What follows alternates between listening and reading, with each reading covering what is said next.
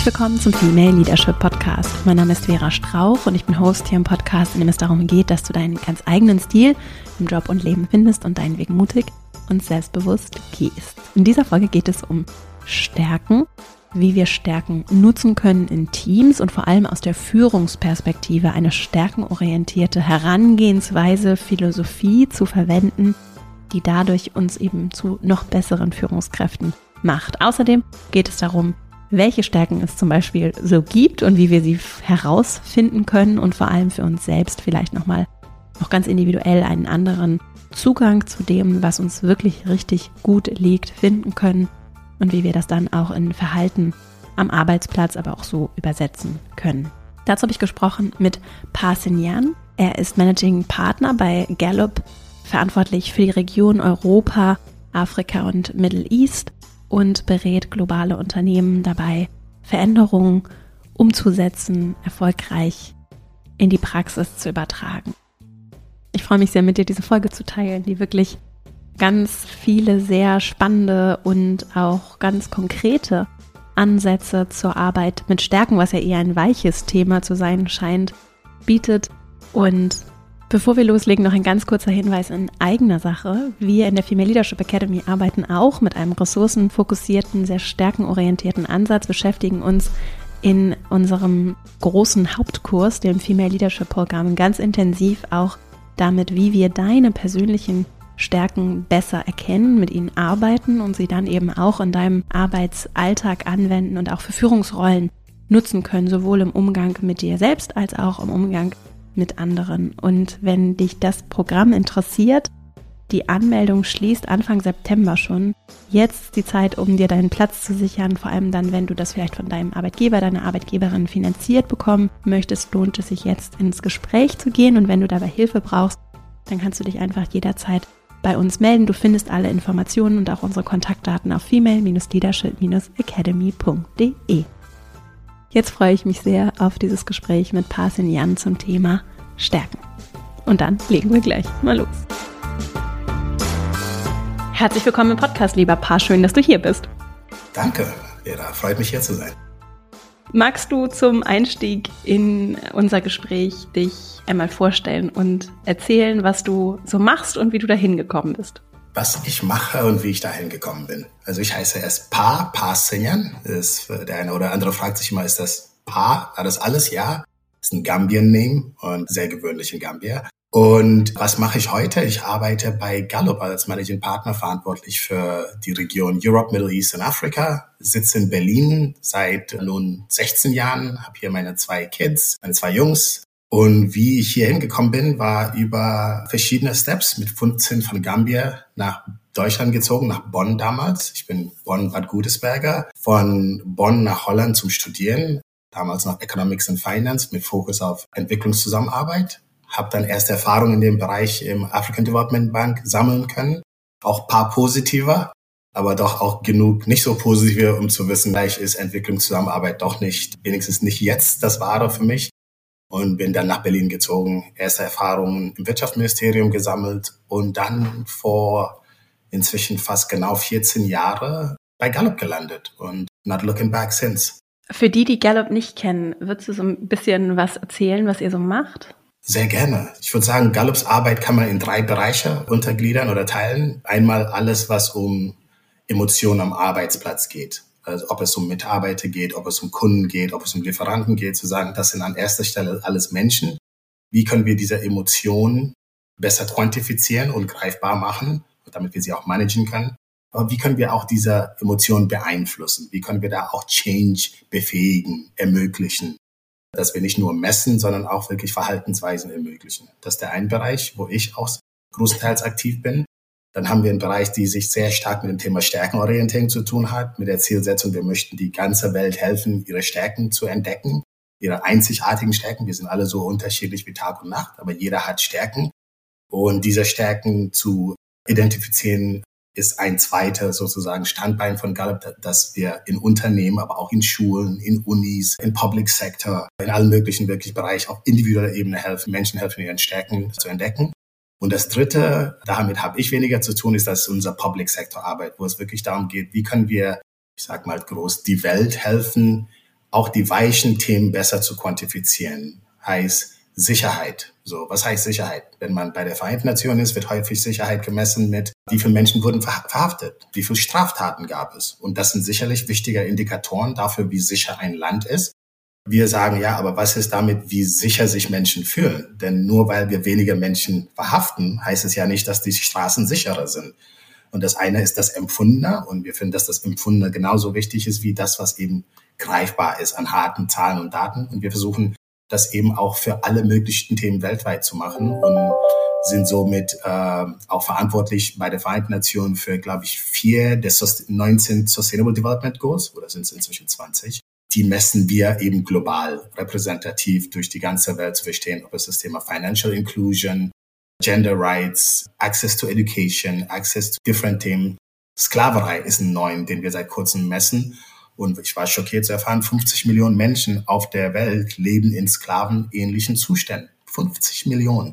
Diese Themen versuchen wir einfach weltweit zu quantifizieren for better policy decision making.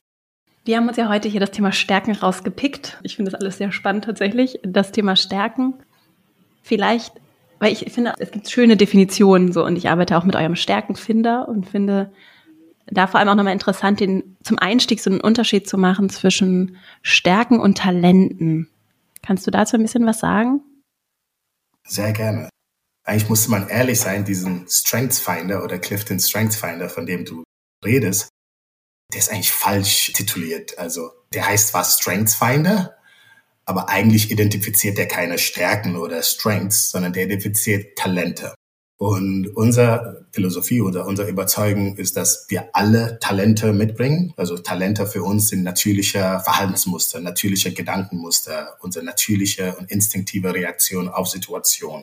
Also da gibt es viele, viele unterschiedliche Talente, die jeder mitbringt. Und ob aus diesen Talenten auch Stärken wird, hängt von, von zwei Sachen großenteils ab. Erstens, dass wir sie kennen. Also man muss seine Stärken auch irgendwie benennen können, muss seine Stärken anerkennen können, vielleicht weniger benennen, sondern eher anerkennen können. Und das Zweite ist, dass sie natürlich auch angewendet werden. Denn wenn ich ein Talent habe, wie was ich zum Beispiel nicht habe, ist Fokus. Ist ein Talent, was viele meine Kollegen haben. Das heißt, also wenn sie bei einer Aufgabe einmal drin sind, können sie sich da 100 Prozent reinsteigern, lassen sich nicht sehr leicht ablenken. Das ist ein Talent. Daraus wird eine Stärke, wenn ich sie auch regelmäßig anwende, wenn ich sie zum Einsatz bringe. Ein Talent, die keine Anwendung findet, ist nice to have, aber noch keine Stärke, weil sie eben keine Anwendung findet. Und das ist so unterscheiden wir zwischen Talente, die wir alle haben, und Stärken, die wir alle bauen können. Also das erfordert dann schon ein bisschen Arbeit. Stärken erfordern etwas mehr Arbeit. Talente bringen wir alle mit. Wir haben ja zusammen bei einer Konferenz gesprochen und da hast du so ein tolles Beispiel gebracht, wo die Menschen dann aufstehen sollten wenn sie sich so verhalten oder ihnen das so intuitiv irgendwie nahe ist, das Verhalten, um herauszufinden, was die eigenen Stärken sind. Können wir vielleicht auch so ein paar Beispiele jetzt machen für die, die zuhören, um so ein Gefühl für die eigenen Stärken zu bekommen? Weil es für mich zum Beispiel war, ich kenne meine Stärken, aber für mich war das nochmal sehr eindrücklich. Sehr gerne. Lass uns da ein paar Beispiele machen. Kannst du bestimmt auch mit welche erfinden. Und zwar geht es ja darum, also um Aussagen, die einem helfen zu erkennen, eben wie wie anders man ist, sicherlich als vielleicht andere. Und da gibt's Aussagen wie zum Beispiel, steh auf, wenn du unterwegs im Flieger, im Taxi immer mit Leuten ins Gespräch kommst. Da würden bestimmt einige auch jetzt im Publikum hier aufstehen und das ist einfach eine besondere Talent, das ist eine Kontaktfreudigkeit. Das sind Menschen, das heißt, das ist nicht so einfach wie introvert oder extrovert. Das ist schon ein bisschen tiefer. Menschen, denen dieser Kontakt eigentlich schon gefällt, dass sie Freude daran haben, mit anderen in Kontakt zu kommen, was auch introvertierte Menschen auch tun können. Eine andere Aussage wäre zum Beispiel, finde ich immer sehr gut, wenn du am Aufzug nahezu immer wiederholt auf den Knopf drückst, um den Aufzug dran zu erinnern, dass du da wartest. Das gibt einfach solche Menschen. Das ist eher ein Activator-Talent. Das ist ein Tatkraft-Talent. Das sind Menschen, die einfach, die, die laufen auch manchmal schneller los, als sie müssen, aber die langweilen sich schnell und wollen nicht großartig reden, sondern lieber schnell ins Machen kommen. Ein super Talent. Außer wir haben eine Aufgabe, die eher ein anderes Talent benötigt, nämlich Behutsamkeit. Dass ich mir Gedanken mache, eh nochmal überlege, woran konnte es hapern. Und dass da eine Frage, die zum Beispiel hilft, den zu identifizieren, ist, steh auf, wenn du immer zu viele Fragen stellst. Und da wird es auch immer ein paar Leute geben, die, auf denen das einfach absolut zutrifft, weil sie einfach nicht, weil sie gerne nerven, sondern weil sie sich Fragen stellen, weil sie sich immer verschiedene Szenarien vorstellen. Das sind auch Menschen, die High uh, Strategic Talent haben, wie wir es in dem, in dem Strengths Finder äh, nennen. Die überlegen einfach über, immer über verschiedene Szenarien. Und Leute, die Behutsamkeit sind, was ich relativ weit unten in mein Talentprofil habe, sind Leute, die sich auch mit mir manchmal sehr schwer tun, weil ich laufe erst los und sie mussten noch sie möchten nochmal nachdenken und nochmal reflektieren und was ist mit den Szenarien. Die gehen mir natürlich auf die Nerven, weil ich mir denke, was soll das? Müssen wir wirklich Szenarien A bis Z durchgehen? Und das deutet aber auch einfach auf diese Unterschiede. Und um nochmal auf das Thema zu kommen, wann wird das wirklich ein Stärker und nicht nur ein Talent? Das Thema Behutsamkeit wird ein Stärker, wenn ich es auch einsetze, um wirklich bessere Entscheidungen zu treffen, um andere zu helfen, bessere Entscheidungen zu treffen um andere zu warnen, wovor sie aufpassen müssen. Wenn ich meine Behutsamkeit nur für mich im Kopf habe und das nicht anwende, ist es noch kein Stärker. Und das ist zum Beispiel eine Frage für so eine Stärke. Ich finde es ja total interessant. Insofern, hast du noch ein, zwei? Bei einer, bei der ich auch aufgestanden bin. Ich bin beim Fahrstuhl aufgestanden. Und ich bin auch aufgestanden, als es darum ging, den Kleiderschrank nach Farben zu sortieren. Ja, ja. Finde ich gut ich weiß nicht mehr genau, welche das, wie, welcher genau das war, aber dieses Sortieren und so mit so eine Struktur zu schaffen, die so, also für mich ist das einfach noch so ein harmonisches Gesamtbild zu schaffen. Ne? Ja, siehst du, das ist offensichtlich dein Talent, denn das, was wir als Talent haben, sehen wir häufig, oder Talent oder Stärke, sehen wir häufig selber nicht als Talent. Für uns ist das natürlich, dass man, wenn man in einen Raum guckt, dass man möchte, dass es harmonisch strukturiert aussieht so möchten nicht alle. Mhm. Ich gucke in den Raum und das kann so verrückt aussehen, wie es will und ist bei mir weniger relevant. Ja. Und die Frage ist in der Tat, äh, steh auf, wenn du nahezu immer deine Klamotten oder Kleider wirklich nach Farben, nach Struktur, nach Tagesform, also wirklich, dass du da einfach irgendeine Struktur hast in deine Schränke oder in deinen Schrank. Und da wird es Menschen geben, bei denen das einfach natürlich ist. Und das in der Gallup Talent oder Clifton Strengths Talent Sprache würden wir da von Arrangeur reden. Also das sind wirklich Menschen, die einfach, also die können auch gut mit vieles umgehen, weil sie immer die Struktur suchen. Also mhm. das heißt auch, wenn viel Information auf solche Menschen zukommt, wenn sie schnell anfangen, die mhm. Information zu strukturieren. Es geht nicht nur um mhm. Klamotten dann in dem Fall, es ist wirklich eine Art zu denken und zu reagieren. Und das wäre dieses Arranger-Talent. Ein anderes Talent, was manchmal auch nicht gefeiert wird, weil es nicht so schön klingt, ist dieses Thema Competitiveness mhm. oder Wettbewerbstalent eine Frage ist, you know, steh bitte auf, wenn du immer an der Ampel eigentlich als, als erstes loskommen möchtest. Nicht, dass du schneller sein willst als alle, also dass man da mhm. rast durch die Straßen, aber diesen Mini-Moment so, wer kommt als erstes weg, das ist für diese Competition-Talent-Leute einfach wichtig. Und das ist, ist auch natürlich ein Talent. Wie lässt sich das einsetzen und fördern? Gerade in, also ich finde es gerade interessant in so einem Teamgefüge, in dem ich ja eigentlich möchte, dass die Menschen kollaborieren und nicht im Wettbewerb zueinander stehen. Wie kann ich denn dann mich selbst oder auch andere, die diese Stärke oder dieses Talent mitbringen, wie kann ich denen helfen, diese Stärke einzubringen, jetzt in dem konkreten Beispiel? Mhm. Also vielleicht erstmal einen Schritt davor.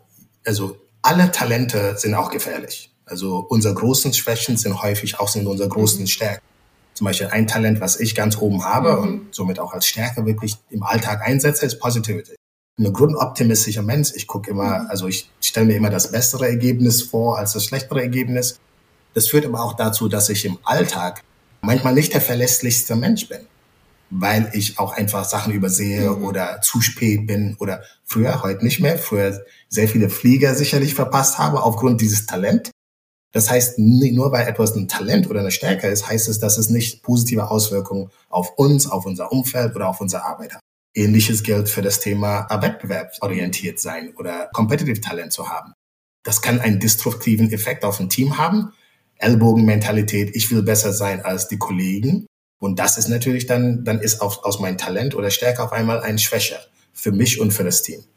Aber bei guter Führung, und vielleicht reden wir auch später über das Thema Führung, bei guter Führung werden diese Talente ja sozusagen zielgerichtet eingesetzt. Das heißt, wenn ich jemanden im Team habe, der High Competition hat, wirklich High Competitive Talent habe, mhm. dann gilt es für diese Person auch immer Benchmarks zu schaffen den immer zu sagen, gegen wen oder gegen was muss er antreten? Wie, was sieht denn das beste Ergebnis aus?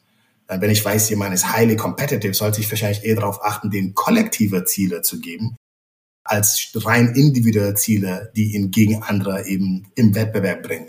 Das wäre dann einfach die Möglichkeit, da wirklich gezielter auf die Talente zu setzen und sicherzustellen, dass aus diese Talente Stärken werden und nicht eben Schwächen.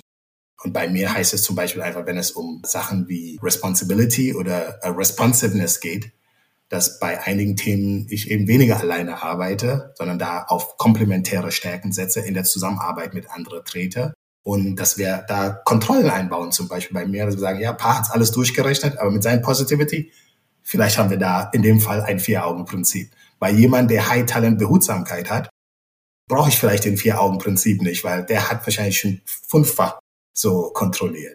Und so können aus dieser Talente Stärken statt Schwächen werden.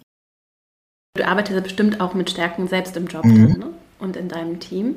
Wie, wie wendest du die an? Hast du so, du hast ja gerade schon so ein bisschen drüber gesprochen, so das Thema Ziele, kollektive Ziele, individuelle Ziele mhm. als ein Beispiel gerade. Gibt es noch andere Beispiele, die du hast, die so ganz konkret mir vielleicht auch aus der Führungsperspektive helfen können, um mit diesem Ansatz zu arbeiten? Vielleicht auch losgelöst davon, ob wir jetzt alle diesen Finder gemacht haben und so vielleicht auch so ein individuelles Bewusstsein schon haben für unsere eigenen Stärken? Super Frage und in der Tat, ich fand die Formulierung auch gut, dass losgelöst von dem Tool, also ja, Gallup hat ein Clifton Strengths Tool, das ist ein super Tool, kann ich nur empfehlen. Aber das Thema Stärkenorientierung ist ja eine, eine Grundhaltung oder eine Philosophie, wie man mit sich und mit anderen arbeitet. Und das Intuitivste ist das, wenn wir an uns selber denken oder auch an anderen Menschen denken, dass wir daran denken, was alles nicht okay ist oder nicht gut läuft oder woran es hapert. Das ist evolutionsbedingt. Wir Menschen sind nun mal eher negativ oder defizitorientierte Tiere und das hat uns auch wirklich gut getan. Nur so haben wir diese große, gefährliche Welt so lange überlebt, um dahin zu kommen, wo wir sind.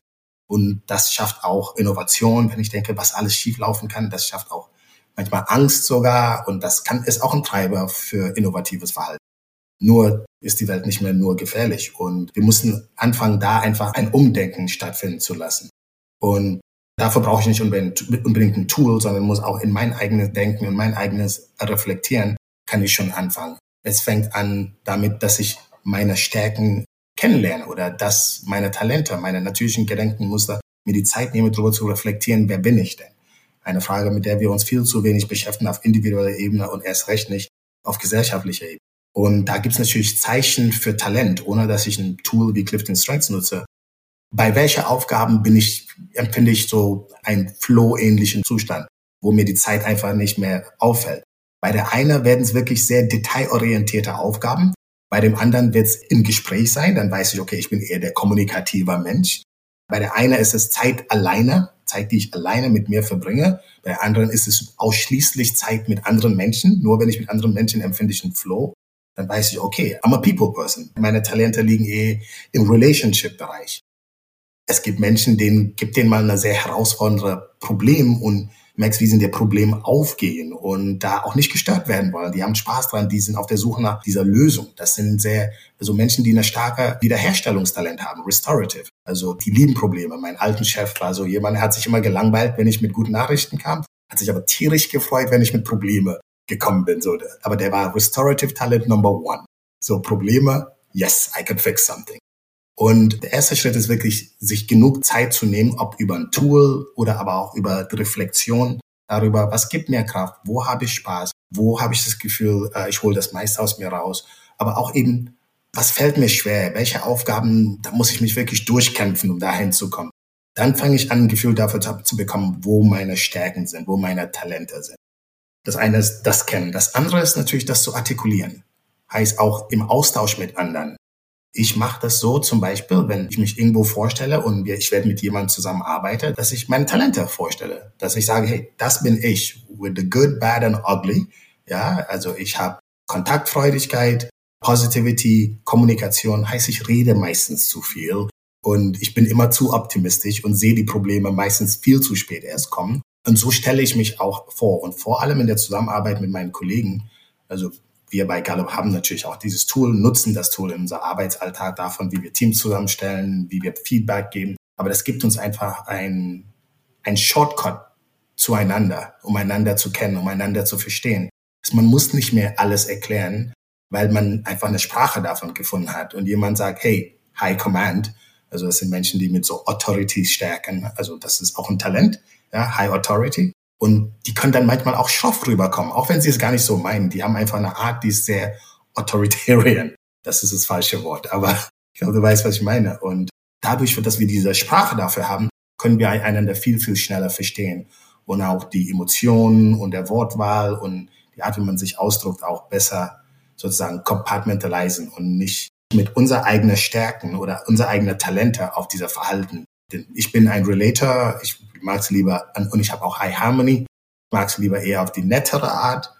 Aber wenn ich weiß, dass jemand High Command ist, dann verstehe ich, wenn sie ein bisschen ruppig sind, ist das nicht gegen Paar, sondern das ist eher deren Art, dann nehme ich es auch nicht mehr so, so persönlich. Also das zweite ist wirklich dann, dass man diese Sprache in der Interaktion miteinander da eine Sprache für Stärken findet. Und das kann man auch für sich selber erfinden. Da braucht man nicht ein Tool. Kann man als Team sich überlegen, was sind unsere unsichere Stärken, gibt den Ganzen sogar einen Namen, dann kann man auch so darüber reden. Da hilft es wirklich in der Interaktion miteinander. Das wären so zwei Hebel.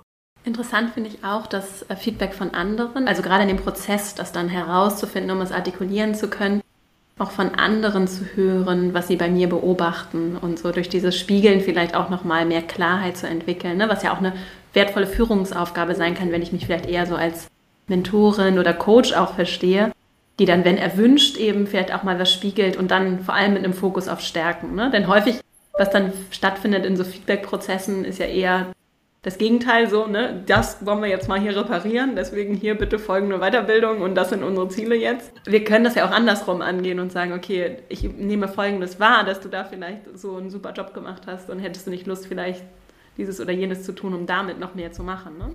Das ist auch unser fester Überzeugung, dass wenn, wenn Feedback, was wir alle möchten und brauchen, also auch Coachen brauchen wir alle, um zu wachsen. Und es muss nicht immer ein Coach da sein, eine Führungskraft. Es kann von verschiedenen Leuten in unser Umfeld kommen. Das ist aber am effektivsten, indem ich auf das, ich will es nicht mal stärken nennen, auf die Einzigartigkeit jeden Einzelnen setze.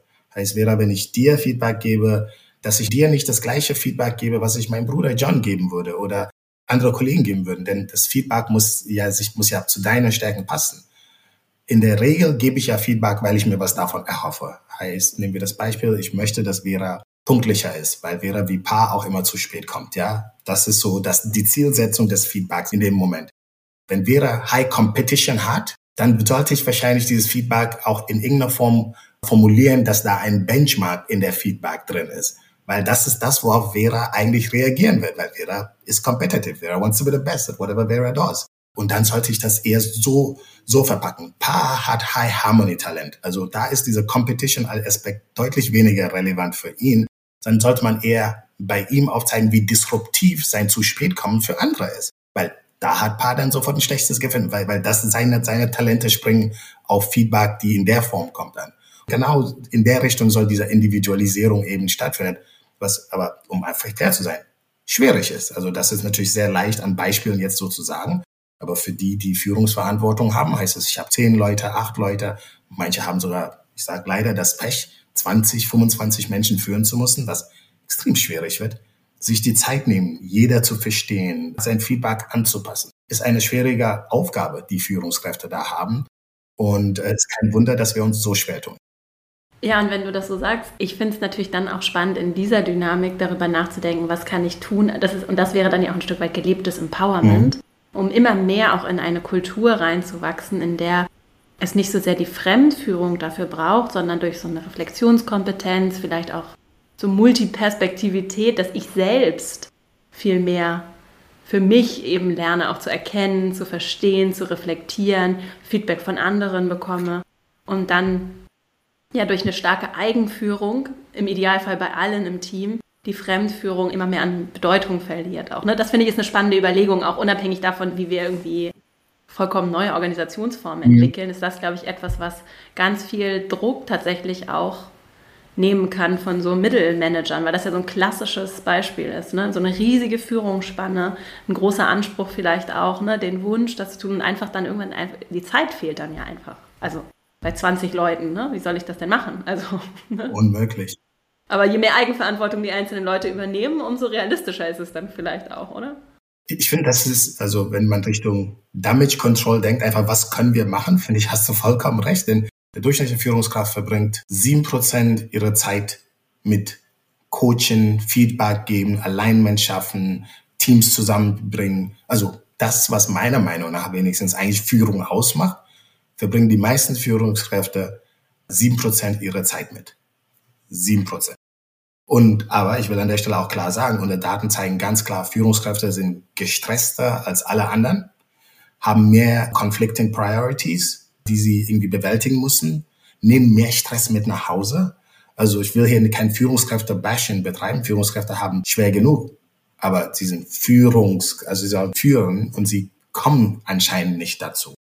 Und da finde ich dein Ansatz, also sagen, okay, wie können wir da auch auf Eigenführung setzen, um auch die Führungskräfte in gewisser Weise zu entlasten?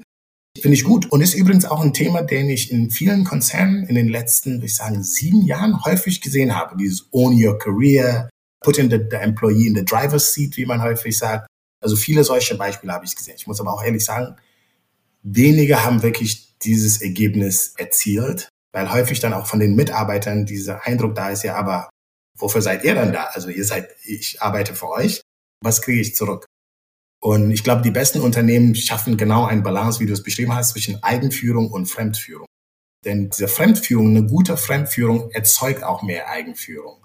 Wenn ich eine Führungskraft habe, ich nehme das Beispiel, du hast das Wort Empowerment genutzt. Ich erlebe in vielen Unternehmen Programme, wo es darum geht, let's create an empowering culture. Und dann, wir machen die Strukturen schlanker, wir brauchen nicht mehr 100 Leute, die unterschreiben, möchten, dass die Leute entscheiden können. Strukturell sieht's nach Empowerment aus. Und in einigen dieser Unternehmen habe ich dann später erlebt, dass dieser Wahrheit, dieser, dieser Space, dieser Platz, den einem geboten wurde, gar nicht in Anspruch genommen wird. Und woran liegt das? Weil die Leute sich nicht zutrauen. Also Empowerment erfordert nicht nur, dass man mir den, die, die Freiräume gibt, aber mein Mindset auch dahin bringt, dass ich es mir zutraue. Und genau da, finde ich, hilft auch wieder eine, eine stärkenorientierte Führung.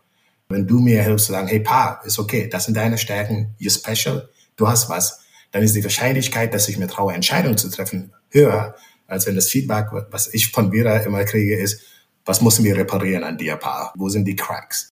Und ich finde, diese Balance brauchen wir, weil Führungskräfte schaffen es so sonst nicht.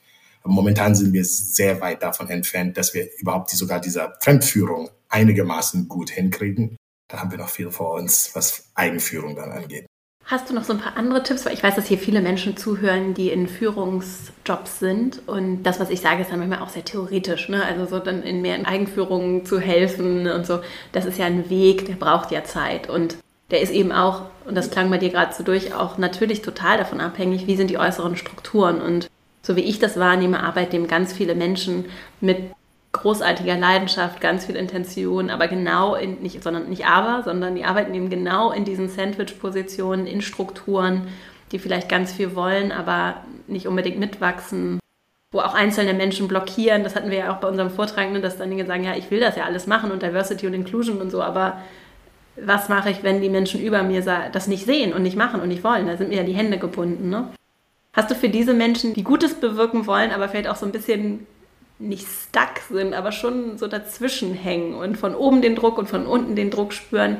Gibt es da Dinge vielleicht auch mit, mit so einer Stärkenfokussierung, die dabei helfen können? Perfekt, die Frage perfekt formuliert, auch mit Stärkenorientierung. Und da fängt es an. Die Frage ist ja schon like sehr limited. Mhm. Denn dieses Gefühl, was wir häufig haben, mhm. und da bin ich auch guilty, ist I can't do anything about it. Also mir sind die Hände gebunden, ich schaffe das sonst nicht, ich komme gar nicht dazu. Und eine Exercise, die ich finde einfach, dass jeder für sich immer wieder machen kann und klingt extrem banal, ist, kennst du bestimmt, die drei Kreise. What is in my control? Also wo habe ich wirklich die volle Kontrolle drüber? Was kann ich beeinflussen? Und was ist das, was ich gerne die Suppe nenne? Ist eine Suppe. Ich weiß nicht, was da drin ist. Ich weiß nicht, wie sie da reingekommen ist. Ich habe null Einfluss auf die Suppe. Und wenn man sich wirklich dann überlegt, was einem alles im Weg steht, ob es beim Thema Führung geht, ob es in dem Thema der Zusammenarbeit geht, da wirklich die Gedanken zu machen, was kann ich direkt beeinflussen, unmittelbar, was kann ich kontrollieren, was kann ich beeinflussen durch andere und wo habe ich keine Kontrolle drüber. Ich finde, dieser Mindset allein schon, sich erst Gedanken zu machen, was kann ich machen, statt was steht mir alles im Weg, wäre eine große Hilfestellung für viele. Denn auch da ist es intuitiv, es ist evolutionsbedingt, ich mache diesen Exercise immer gerne mit Führungskräften oder mit Vorständen. Okay, schreiben wir, was alles schiefgehen könnte. Und da entsteht die längste Liste, die man sich vorstellen kann, egal was die Herausforderung ist. Weil negativ denken können wir gut. Und da sind wir Deutschen sogar etwas besser als die anderen. Aber das dann als Grundlage zu sagen, okay, und was davon können wir selber direkt kontrollieren? Und da kommt relativ schnell eine deutlich kürzere Liste. Darum sollten wir uns kümmern. Das ist das Erste, einfach, dass der Mindset der Sänger weniger als we're stuck. Es gibt immer viel mehr Freiräume, als wir denken. Wir müssen einfach unser, unser Fokus zu den Themen äh, lenken, die wir beeinflussen können. Denn wir verbringen die meiste Energie und die meiste Zeit mit den Sachen, die wir null beeinflussen können. Und das ist okay. Also meckern ist Therapie, sollen wir alle ein bisschen machen. Aber irgendwann sollten wir uns auf das fokussieren, was wir wirklich beeinflussen können. Das ist das Erste. Aber sehr konkret für Führungskräfte, wie schaffe ich wie triggere ich diese Eigenführung bei meinen Mitarbeitern? Ich würde sagen, es gibt zwei sehr, sagen wir drei. Es gibt drei Möglichkeiten.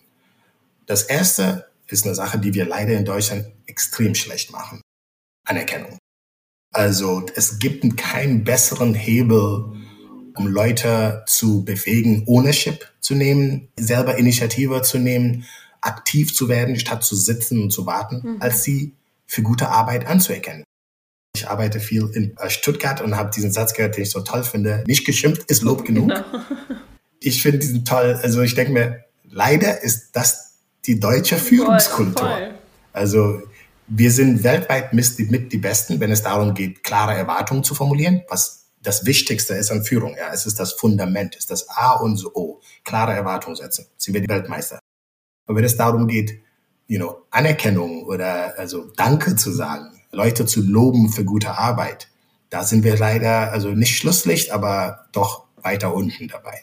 Und also das wäre das Erste einfach, indem ich Leute lobe. Und ich empfehle es auch viele Führungskräfte, auch wenn es nicht natürlich ist auf den ersten Blick, sich wirklich bewusst vorzunehmen. Ich werde meine Mitarbeiter, also jeder Mitarbeiterin wird einmal die Woche gelobt. Und das klingt fake. Ich weiß, denkt man sich, das ist doch fake. Aber wenn ich Mitarbeiterinnen habe, die bei fünf Tage Arbeit nichts gemacht haben, was lobenswert wäre, habe ich vielleicht größere Probleme, als ob ich lobe oder nicht. Also die Vorstellung, dass da es da in einer Woche Arbeit nichts gäbe, was wir loben könnten, ist ja doch auch ziemlich negativ. Ich glaube, es gibt genug zu loben. Nur für uns ist es häufig, we take it for granted. Es ja, ist doch die Arbeit, mach einfach deinen Job. Also ist doch kein Problem. Also das wäre die erste Empfehlung, das Thema Loben, also sich das wirklich vorzunehmen. Und das andere ist Zugänglichkeit.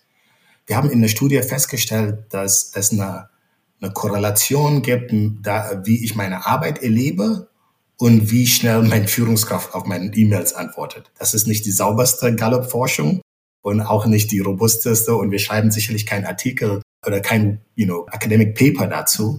Aber ich finde, dass da was dran ist einfach. Also wir wollen Führungskräfte, die zugänglich sind wo wir wissen, sie sind für uns da. Und natürlich, wie schnell wir antworten, ist ein Proxy oder ein Indikator dafür, wie sehr wir also für unsere Mitarbeiter oder Mitarbeiterinnen da sind.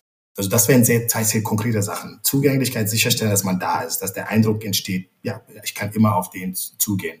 Was, wo ich zugeben muss, bei 25 Mitarbeitern könnte das schwierig werden. So, das ist, wir sehen es auch in unseren Daten. Der Sweet Spot sind fünf bis neun Mitarbeiter. Mhm. Je mehr Mitarbeiter, desto schwieriger wird es wirklich gut zu führen, die Bedürfnisse der Mitarbeiter zu erfüllen, die emotionalen Bedürfnisse zu erfüllen, weil es einfach zeitlich schwierig wird dann. Mhm. Du hattest gerade noch einen dritten Punkt, aber den, der ist dir wieder entfallen, oder? Anscheinend. Hatte ich einen dritten Punkt? Ich habe Weekly Feedback geschrieben. Wir haben eine Studie in den USA, soll ich an der Stelle sagen, gemacht, wo wir gesehen haben, also auf die Frage, I have received meaningful feedback in the last week. Mhm. Wenn mit, also wirklich bedeutsames Feedback erhalten, bedeutsame Rückmeldung, also irgendwas, was für mich bedeutsam mhm. war. Ob es digital war, Chatfunktion, irgendeiner Form, mhm. Lob, Kritik, also auf jeden Fall meaningful Feedback. Wenn ich einmal in der Woche meaningful Feedback bekommen habe, fühle ich mich eher empowered, traue ich mich eher selber Entscheidungen zu treffen, bin ich eher bereit, die extra Meile zu gehen und so viele andere. Und dann sehen wir auch an harten Kennzahlen. Solche Leute verkaufen auch mehr, arbeiten besser mit anderen Kollegen. Also dieses so bedeutsames Feedback in irgendeiner Form wochentlich zu bekommen, ist für Mitarbeiter offensichtlich ein Gamechanger.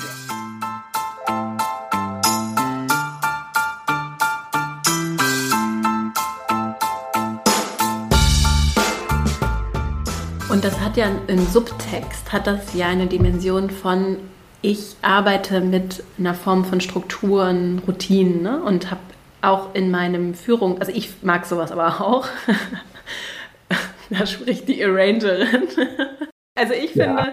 was interessant ist ja auch für Kulturveränderung. Und wenn ich mir zum Beispiel, und sei es für mein kleines Team, eine hm auch ruhig im Kontext einer großen Organisation, aber wenn ich mir für mich in meiner Führungskultur, und das erlebe ich ganz häufig, Führungskräfte, mhm. die auch unerwartet, irgendwie weiß ich nicht, eine junge Frau übernimmt ein Team und es war vorher totales Chaos und auf, in einem großen Konzern und auf einmal läuft das halt, nach ein paar Monaten läuft es richtig rund. Das sind ja so Geschichten, die erreichen uns relativ selten, aber ich höre das halt so in meinem Umfeld, ne? Und das ist ja möglich, dass ich eine eigene, ich baue ja wie so eine Subkultur mit meinem Team innerhalb einer größeren Kultur. Ne? Und das ist ja nur was, was ich als Führungskraft sehr direkt beeinflussen kann, auch wenn natürlich von außen viel Druck entstehen und das nicht unbedingt leicht ist. Ne? Aber ich kann das bauen und muss natürlich mit den Menschen arbeiten, die da sind, die habe ich im Zweifel auch nicht selbst rekrutiert. So, nur die, die sind dann da und mit denen kann ich was machen. Und ich finde diesen Aspekt von Weekly Feedback, der zeigt ja, das ist eine Form von Routine oder Prozess, der etwas kultiviert, dadurch, dass das eben wiederkehrend, wenn es denn dann gelebt wird, übernommen wird. Und am Anfang ist es vielleicht noch etwas, das Menschen vielleicht sogar auch im Stuttgarter Raum als befremdlich empfinden. Äh, Moment, Weekly Feedback. Nein, jetzt nichts gegen die Schwaben. Das sind ja Nichts gegen meinen Schwaben, ja. Aber, äh ja, aber es ist ja eine Form von, wir kultivieren etwas und am Anfang ist es vielleicht noch ungewohnt und mit der Zeit wird es aber etwas, was uns vielleicht auch gar nicht mehr auffällt. Und das das kann ich ja mit vielen anderen Dingen auch tun, auch zum Beispiel mit Reflexionskompetenz. Wir können uns ja auch, so das ist dann so eine New Work-Technik, ja gemeinsam auf den Balkon stellen, um am Ende eines Meetings zu sagen, wie war das jetzt hier für uns? Das ist jetzt schon was, was in vielen Organisationen vielleicht ein bisschen zu abgefahren wäre, aber im Kern geht das natürlich zu sagen, wie war das jetzt? Wie fühle ich mich? Warum bin ich vielleicht angespannt? Oder warum war das vielleicht auch ein besonders cooles ein besonders cooler Austausch. Woran hat es gelegen? Was können wir dann mhm. reproduzieren? Also auch im Miteinander in Prozessen zu denken und über, zu überlegen, welche Prozesse sind bedeutsam für das, was wir uns gemeinsam im Miteinander auch wünschen. Ne?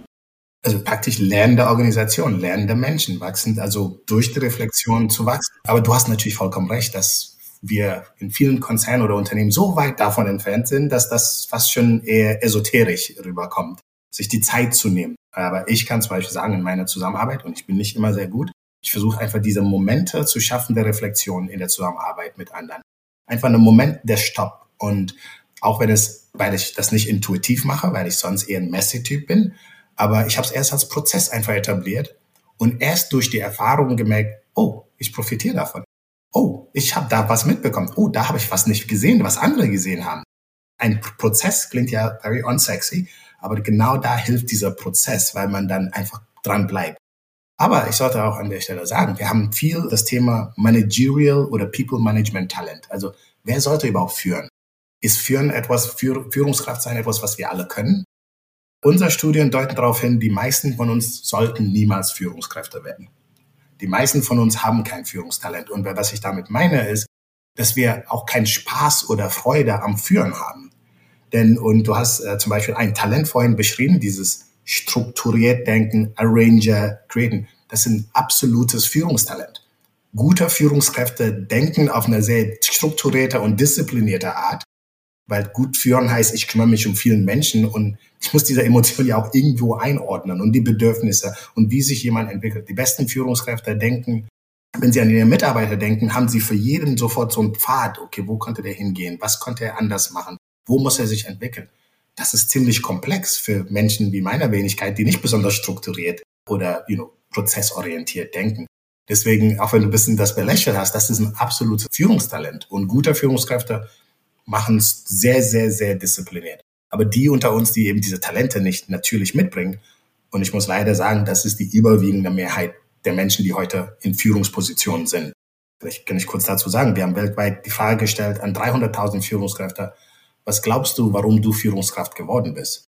Die Nummer eins Antwort wird dich nicht überraschen. Erfolgreich in meiner vorigen Nicht-Führungsrolle. So, das Klassiker, bester Vertriebler wird Vertriebsleiter, kennt man.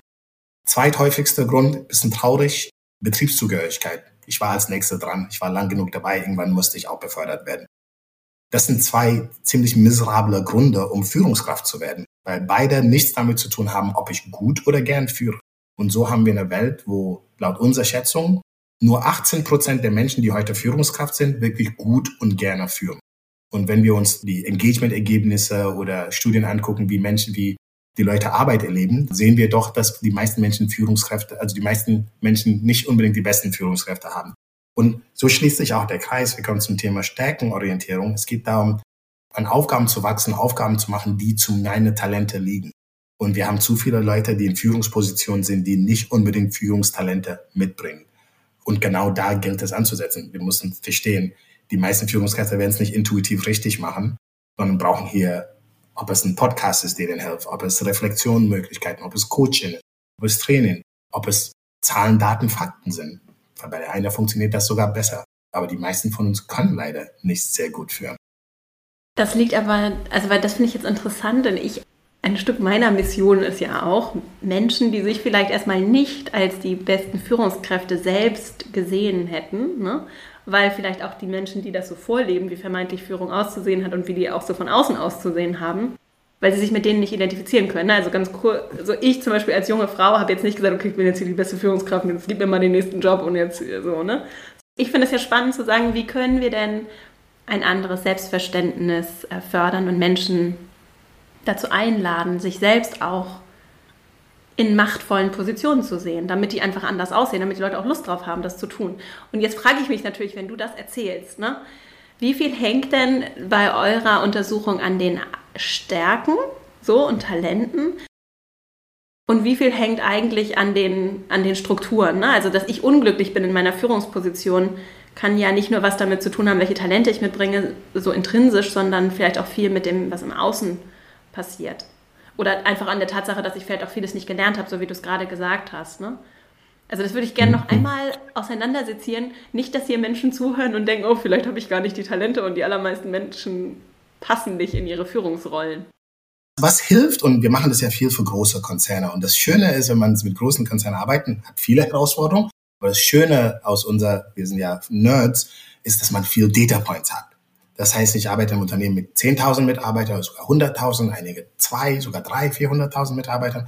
Habe ich sehr viele Datenpunkte und kann sehen, wo sehe ich Varianz? Wo gibt es Varianzen und wodurch lassen sich diese Varianzen erklären? Und dann werde ich sehen, oh, in dem Bereich werden Coachings angeboten an die Führungskräfte. Ups, und sehe, guck mal, etwas anders geführt. So, dann weiß ich schon mal, das ist ein Indikator. Mhm.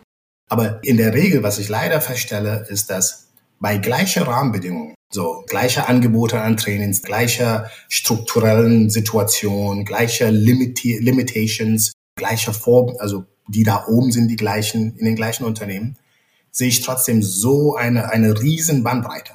Eine riesen Bandbreite. Und die deutet für mich darauf hin, okay, dann hat es mit irgendwas Lokales zu tun. Das ist nicht der Standort, das ist nicht die Industrie, das ist offensichtlich nicht, wie gut bezahlt wird, wie viel Fehlzeiten wir haben und, und, und, und. Offensichtlich wird in den einzelnen Teams einfach unterschiedlich geführt. Und das deutet darauf hin, dass es doch auf uns Führungskräfte kommt. Aber ich sage gleichzeitig, das heißt nicht, dass wir uns vor der Aufgabe drucken, also drucken müssen, zu führen. Das heißt uns aber, dass wir uns im Klaren sein müssen, dass wir eine sehr schwierige Aufgabe haben. Menschen führen ist nicht einfach.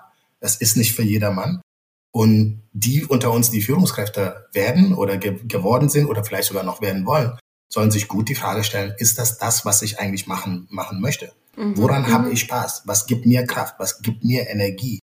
Und meine Hoffnung für die Zukunft ist, dass eine Sache, über die wir schon seit 30 Jahren gefühlt reden, endlich wahr wird, nämlich dass wir mehr Entwicklungs- und Laufbahnmöglichkeiten in Unternehmen schaffen. Mhm. Warum ist der einzige Weg nach oben immer noch die Führungskraft ja. zu werden. All die Forschungen in der Psychologie, Soziologie, Anthropologie sagen uns ja ganz klar, not everybody is meant to be a manager. So. Und soll auch nicht jeder werden, will auch nicht jeder werden. Nur wenn man erfolgreich sein will, was jeder will, wenn man auch etwas mehr Geld verdienen möchte, was auch die meisten wollen, ich sage nicht mhm. jeder, aber die meisten, ja. wenn man Prestige möchte, wenn man das Gefühl mhm. hat, ich entwickle mich weiter, ich komme voran, ich schaffe mhm. was, ich bin, mhm in den meisten Unternehmen kommt das nur damit, Führungskraft zu werden. Ja. Und das finde ich ist einfach traurig. Und das, dieser Druck hoffe ich, dass es von den Zuhörern kommt, zu sagen, Leute, sagt nein, ich möchte mich weiterentwickeln, wenn ihr merkt, ihr wollt eigentlich gar nicht führen. So. Und einige von uns, wenn wir viel reflektieren, merken, mit Führung kommen Aufgaben, die also weniger ich-bezogen sind, als der eine oder andere das ist. Ich gebe zu, ich bin etwas ich-bezogener als Mensch. Wahrscheinlich sollte ich nicht führen. So, weil, äh, aber es gibt andere, die anders denken. Und bei Gallup hatte ich die Möglichkeit, ich habe immer noch keine Führungsverantwortung und bin Managing Partner für Europe, Middle East und Afrika, weil Gallup gesagt hat, wir sehen deine Talente und deine Stärken. Ich habe eine mhm. Leadership-Position, aber mhm. eben nicht diese Day-to-Day-Management. Die Rolle habe ich nicht. Und wir müssen auch danach fragen, weil die Unternehmen reden, wie gesagt, seit 30 Jahren, dass es Spezialistenlaufbahnen geben wird, dass die Leute sich individuell entwickeln können. Die Realität in den meisten Unternehmen ist aber dennoch, dass wir trotzdem die Hierarchie haben und um vorwärts zu kommen, wird man Führungskraft und wir haben sogar Unternehmen.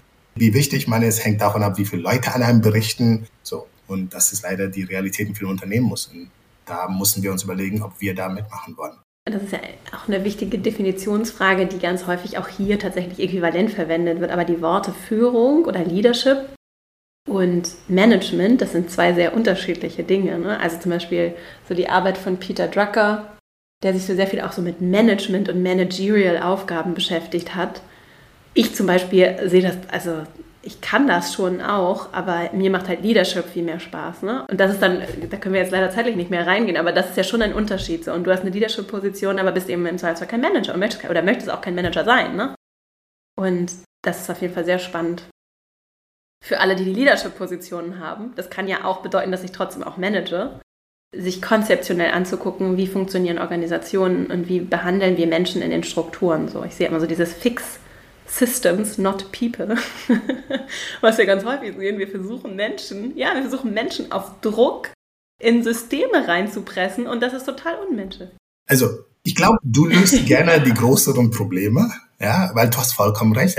Fixst es, weil die Systeme zwingen uns. Aber ich gucke mir immer, wie gesagt, wieder die Daten an und merke, auch innerhalb dieser Systeme, die absolut ihre Schwächen haben und sicherlich nicht not future ready, also nicht zukunftsbereit sind, erlebe ich, dass in der Regel zwischen, in fast alle Unternehmen ich komme, zwischen 15 und 25 Prozent der Führungskräfte auch innerhalb dieser Messed-up-Systeme mhm. unheimlich effektiv funktionieren. Heißt zum Beispiel, ich habe es jetzt in einem Werk erlebt, ein Führungskraft, der sagt, der sieht, ich habe viel zu viele Mitarbeiter und schafft so einen informellen Struktur unter sich. So, indem er ein paar Leute einfach nochmal extra Aufgaben gegeben hat und die nehmen die Aufgaben gerne an und freuen sich. Ohne dass irgendwas an der Struktur verändert wurde. Ich glaube, I think we should fix the systems. Ich glaube dir, die Systems sind broken. The systems of work are broken. Aber ich mhm. glaube, help people. Also fix the systems, but help people. Wir haben genug gute Führungskräfte und genug Führungskräfte, die gut führen wollen. Es fehlt aber an Zeit für Reflexion. Es fehlt an Tools oder Ansätze, die einem helfen, wirklich zu verstehen, wie gut man führt. Und ich nenne den letzten Zahl, der zeigt, wie schlecht die, die Lage ist. Wir haben Deutschland bei Führungskräften gefragt, wie gut sie dann glauben, sie dass sie führen. Da haben 97 Prozent der Führungskräfte auf die Frage geantwortet, bist du ein guter Führungskraft oder nicht? 97 Prozent sind der Meinung, sie sind guter Führungskräfte. Auf der anderen Seite fragen wir die Mitarbeiter. Da sind es 69 Prozent der Mitarbeiter, die sagen, nee, nee, nee, nee, nee, erlebe ich nicht so. Und dieses Fremdbild, Selbstbild, da mussten wir die Führungsverantwortung haben. Das ist hart, aber einfach uns erstmal bewusst werden, wollen wir überhaupt führen und das wirklich bewusst treffen. Aber eben auch äh, uns hinterfragen in der Art, wie wir, wie wir führen. Und da hilft es uns, über unsere Stärken zu reflektieren und über die Stärken unserer Mitarbeiter. Das schafft eine Sprache, um über diese Emotionen zu reden. Und lebt ja damit auch wieder was anderes vor, was ich mir fällt auch, weil ich ja damit auch etwas kultiviere wieder. Ne? Also ich zum Beispiel als Arrangerin, das habe ich ja nun schon hier als meine Stärke mhm. bekannt gegeben. Und ich zum Beispiel, mich belastet das halt null, wenn Menschen. Und was noch? Und Tatkraft, so Activator. Ja, Activator auch, ja. Und auf jeden Fall finde ich, ich zum Beispiel sage das dann auch, ich, mich belastet das halt nur, wenn jemand zu mir kommt und mir irgendwie Probleme oder Sachen schildert und ich kann, halt, mir kann mir jeder alles erzählen, mich belastet das nicht. Ne? Und es ist auch interessant zu reflektieren, dass es Menschen gibt, denen das nicht so geht, die Sachen gar nicht wissen wollen, weil sie das mental überlebt. Ich mag das zum Beispiel alles und ich sage das dann auch so. Und ich sage auch, wenn ich mich mal irgendwo eine Nachfrage stelle oder so, ist es halt nicht bös gemeint oder, ne, oder ein Angriff oder eine Hinterfragen der Kompetenz anderer, sondern einfach, weil mir das leicht fällt und ich das gerne mag. Ne? Und das kultiviert, also damit zeige ich ja auch, es ist okay, auch zu sagen, was ich nicht gut kann oder was ich nicht mag. Oder was ich auch Toll. So, und das, ich sage das, weil wir ja so viel vorleben und auch so viel wieder an Eigenverantwortung, weil ich zum Beispiel nicht fremd führen möchte. Ich habe da eigentlich keine Lust drauf. Also ich, wenn ich ganz ehrlich mit mir bin, ich möchte anderen Menschen nicht vorschreiben, was sie tun sollen. Ich möchte, dass sie selber ihre Probleme lösen. Ich, also das, was war das? Restorative oder was war das? Wie hieß das? Restorative, ja. Habe ich null. Ich möchte gerne so. Und ich kann dann aber auch, also ich zum Beispiel habe kein Problem damit, so ehrlich zu sein und zu sagen, okay, was brauchst du, damit du in diesem Team gut arbeiten kannst und damit wir untereinander arbeiten können. Und ich möchte mit Menschen auf Augenhöhe arbeiten. Und es gibt ja immer fachliche Hierarchien, die gibt es aufgrund von Erfahrung, von Kompetenzen, von Stärken. Nur anhand, also eigentlich, wenn wir es wirklich zu Ende denken, anhand eines Titels, weil irgendwer mir mal irgendwann hier so einen kleinen Stern auf die Schulter gesetzt hat, zu sagen, dass ich kompetenter wäre, in jeder Situation die Entscheidung zu treffen, das ist überhaupt, also das ist ja, wenn wir es zu Ende denken, überhaupt nicht, also äh, wie will ich es jetzt soll ich formulieren, dass es so, es ist, äh, natürlich gibt es andere Sachen, andere Herangehensweisen, wenn wir auch über menschliche Augenhöhe sprechen, ne, die, die anders funktionieren können und vielleicht auch erfolgreicher und zeitgemäßer, auch wenn wir uns so die technische, den technischen Fortschritt ansehen. Ne? Insofern, ich zum Beispiel wünsche mir auf Augenhöhe mit Leuten zusammenzuarbeiten und dass die kompetenteste Person die Aufgaben übernimmt, die Entscheidungen trifft. So. Und das dann in Strukturen und Prozesse zu übersetzen, ist natürlich anstrengend, das weiß ich auch. Und es braucht Leute, die sind bereit dafür und die wollen das und so. Aber am Ende habe ich eigentlich nur Lust mit Leuten mit einer starken Führungskompetenz, Selbstführungskompetenz, jetzt nicht so eine Managerial, aber eine Selbstführungskompetenz mhm. zusammenzuarbeiten. Das ist ja richtig toll in Teams auch, wenn jeder Verantwortung für die eigenen Handlungen übernimmt, das große Ganze im Blick behält. Und das, glaube ich, können wir gut tun, wenn wir uns unserer Stärken bewusst sind. Ich gebe ein Beispiel, der das aber, der zeigt genau, warum das dennoch schwierig ist.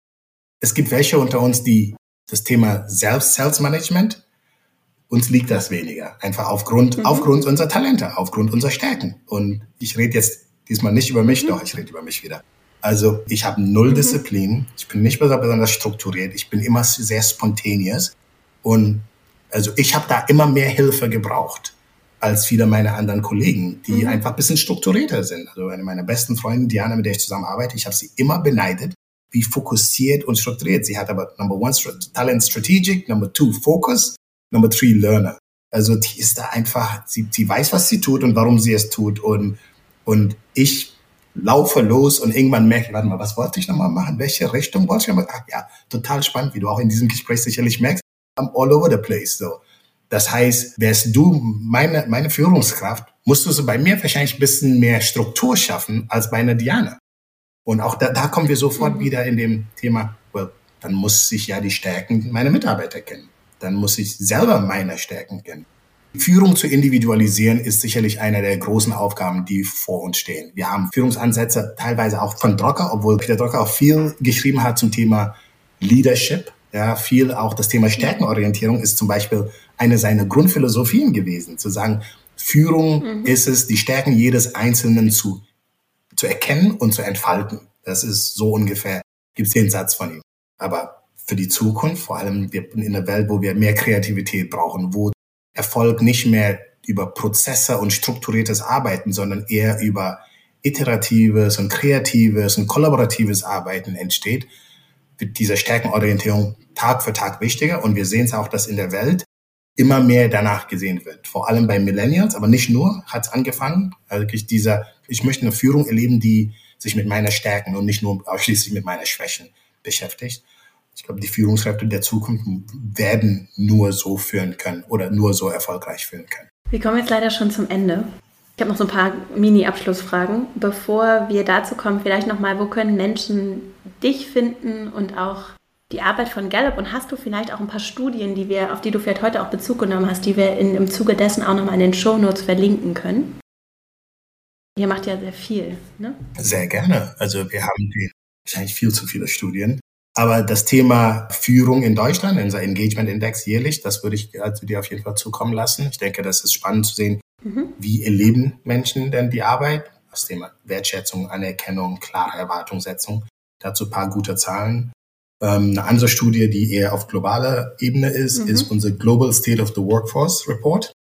Er ist jetzt vor einem Monat rausgekommen. Das machen wir auch jährlich, dass wir in knapp 150 Ländern einfach Menschen ähm, zum Thema Arbeit, Arbeitskultur, Führung befragen, ein Gefühl dafür zu bekommen, wie erleben Menschen Arbeit, aber auch Elemente wie Stress, Sicherheit. Also wir beleuchten da einige Themen. Das würde ich auf jeden Fall empfehlen. Und sonst ein Gallup.com ist eine Seite, auf der es unheimlich viel Content, Daten, Zahlen zu allen möglichen Themen gibt, äh, die auch natürlich Grundlage unserer Arbeit ist. Wir sind da sehr forschungsorientiert. Prima, das verlinken wir auf jeden Fall in den Show Notes. Hast du Bücher, die du besonders gerne verschenkst oder vielleicht auch Bücher, die du jetzt kürzlich gelesen hast oder ein, ein oder mehrere Bücher, die dich sehr geprägt haben, die du so empfehlen kannst? Gerade lese ich From Strength to Strength von Arthur Brooke. Es, es geht weniger um Stärkenorientierung, sondern er redet davon, Moving from Strength to Strength. Das ist ein spannendes Buch, vor allem für Menschen, die so, ich denke, so ab, ab 40, 45, 50 in so, so eine zweite Abschnitt, gefühlt in so einen zweiten Abschnitt im Leben kommen. Mhm. Ein paar richtig spannende Ideen. Er redet auch ein bisschen über das Thema Strength, aber es geht ihm weniger um Gallups Verständnis mhm. von Strength. So, From Strength to Strength von Arthur Brooks kann ich nur empfehlen. Das zweite Buch, was ich empfehlen würde, was ich jedem empfehle, vor allem jeder, der führen soll, ist First Break All the Rules. Das ist ein Buch von Gallup. Das ist ein ziemlich altes Buch, aber ich lese das alle paar Jahre wieder und also mhm. finde es immer mhm. besser. Also kann ich nur empfehlen. Und gibt es sonst vielleicht so Menschen oder auch Themen, die dich gerade besonders inspirieren oder die dich beschäftigen? Das muss jetzt auch gar nichts mit unserer Unterhaltung zu tun haben. Also irgendwas, was dich vielleicht gerade so bewegt, weil du dich damit beschäftigst, beruflich oder auch so? Was mich aktuell neu bewegt, ist, ist nichts Neues, aber für mich neu. Ich beschäftige mich neu das erste Mal damit, ist genau das Thema, über das wir in Hamburg besprochen haben gemeinsam, nämlich das Thema, wie erleben Menschen in Deutschland die Arbeit, die eben mit Migrationshintergrund sind. Also wir erleben, wir haben nun mal eine Arbeits- eine Workforce in Deutschland, die mhm. auch immer mehr Menschen mit Migrationshintergrund haben. Es gibt Schätzungen von 15 bis 25 Prozent, mhm. abhängig davon, wie man das wirklich genau definiert. Das heißt, das wird eine immer größere Gruppe und wie, wie diese Gruppe die Arbeit in Deutschland erlebt, interessiert mich. Ähm, also seit Anfang dieses Jahres habe ich es wenigstens auch wissenschaftlich mhm. und mit Studien versucht zu untersuchen und stelle fest, ja, da gibt es auch Handlungsbedarf. Äh, ich sage, ein Erkenntnis, der mich schon ein bisschen traurig stimmt, wo ich auch glaube, dass wir mit der Art, wie wir führen und arbeiten, besser werden müssen, ist, dass Menschen mit, Migrations und mit Migrationshintergrund deutlich seltener das Gefühl haben, bei der Arbeit sich selbst sein zu können. Das heißt hier, wir haben eine wachsende Gruppe in unserer Gesellschaft, die zur Arbeit kommt und sich nicht sicher ist, mhm. kann ich wirklich ich sein hier? Und, und das ist ein Thema, was mich fasziniert, weil da einfach unheimlich viel Potenzial steckt. Das heißt ja, das sind Menschen, die sich, die bringen ihr ganzes Potenzial noch nicht mit. Was da alles für uns an Möglichkeiten liegt, das ist positiv, aber negativ ist, wie traurig ist es, dass so viele Menschen jeden Tag zur Arbeit gehen und nicht das Gefühl haben, sich selbst sein zu können. Und da finde ich, haben wir als Führungskräfte, aber vor allem als Unternehmer und Unternehmen die Verantwortung, einfach niemand soll das Gefühl haben, sich nicht selbst sein zu können bei der Arbeit. Und äh, das Thema interessiert mich sehr und ich hoffe, dass wir da als Gesellschaft, als Unternehmen, als Menschen vorankommen. Das ist ganz interessant, dass du das sagst, weil das ja viel mit Privilegien zu tun hat. Ne? Und das wäre dann auch spannend, was ihr dann rausfindet oder schon rausgefunden habt, was so andere Diskriminierungsmerkmale angeht. Ne? Und vor allem, wenn die sich dann, das ist ja so Intersection, ne? wenn das dann intersektional wird und mhm. Menschen eben nicht nur Frau, sondern eben Black Women. Ich habe gerade eine Studie gelesen, weil also Anger, Anger bei Females und Anger bei Black Females ist im, in the workplace. du wirst vollkommen anders beurteilt, ne? dein Verhalten wird vollkommen anders beurteilt. Und das ist schon, also ich glaube, da gibt es noch ganz, ganz viel Nachholbedarf. Leider, ja. Und Reflexion und Consciousness, die wir brauchen. Und deswegen zum Beispiel, ich habe ja am Anfang immer äh, noch viel so von Authentizität gesprochen, mhm. auch im Podcast. Ne? Und das ist mittlerweile ein Wort, von dem ich die Finger lasse und auch viel diskutiere jetzt auch so, wenn das so aufgenommen wird, weil das sehr, es sagt, sagt sich sehr leicht. Ne? Aber es ist eben für ganz viele Menschen nicht möglich, einfach authentisch. Was heißt das auch schon? Ne? Wie, äh, wie können wir das überhaupt greifen? Was bedeutet schon authentisch? So, ne? Davon mal ganz ab. Aber es ist einfach viele, für viele Menschen nicht möglich. Es ist ein Privileg, einfach so zu sein, wie ich bin und einfach alles so rauszulassen. Und für ganz viele Menschen ist das keine Option. So. Jetzt genau, das ist der, der Hinweis, weil es ist für alle möglich, authentisch zu sein. Es muss uns nur der Raum gegeben werden. Das ist also, das finde ich, ja. es ist es ist keine Option für viele, weil wir entweder eine Führungskraft, der uns das nicht ermöglicht, unsere Kollegen lassen, geben uns den Raum nicht. Aber was wir ganz klar merken, eigentlich können das alle. Auch wenn wir zum Beispiel in Deutschland unter Menschen mit Migrationshintergrund uns angucken, sehen wir, dass deutlich mehr als die Hälfte, also um auch da einfach positive Zahlen zu nennen, deutlich mehr als die Hälfte haben das Gefühl, sie können 100% sich selbst sein. Also, aber ja. wir haben da eine größere Gruppe, die eben nicht das hat. Aber es ist eine, es ist in der Tat ein Privileg, aber vielleicht gefällt mir das Wort in dem Fall Privileg nicht, weil das bringe ich nicht mit, sondern das brauche ich von anderen. Ein Privileg würde ich in ja. der Regel sagen, ist eine Sache, die ich mitbringe. Ich hab's einfach, mich selbst sein zu können, ja. mich selbst sein zu können, aber ist nicht eine Sache, die ich mitbringe, sondern da, da, ja. da brauche ich die Freiheit von dir, von die anderen. Also ist eine Abhängigkeit eher, ist wahrscheinlich sogar noch schlimmer als ein Privileg, ist eine Abhängigkeit. Aber genau das brauchen leider sehr viele Menschen in Deutschland.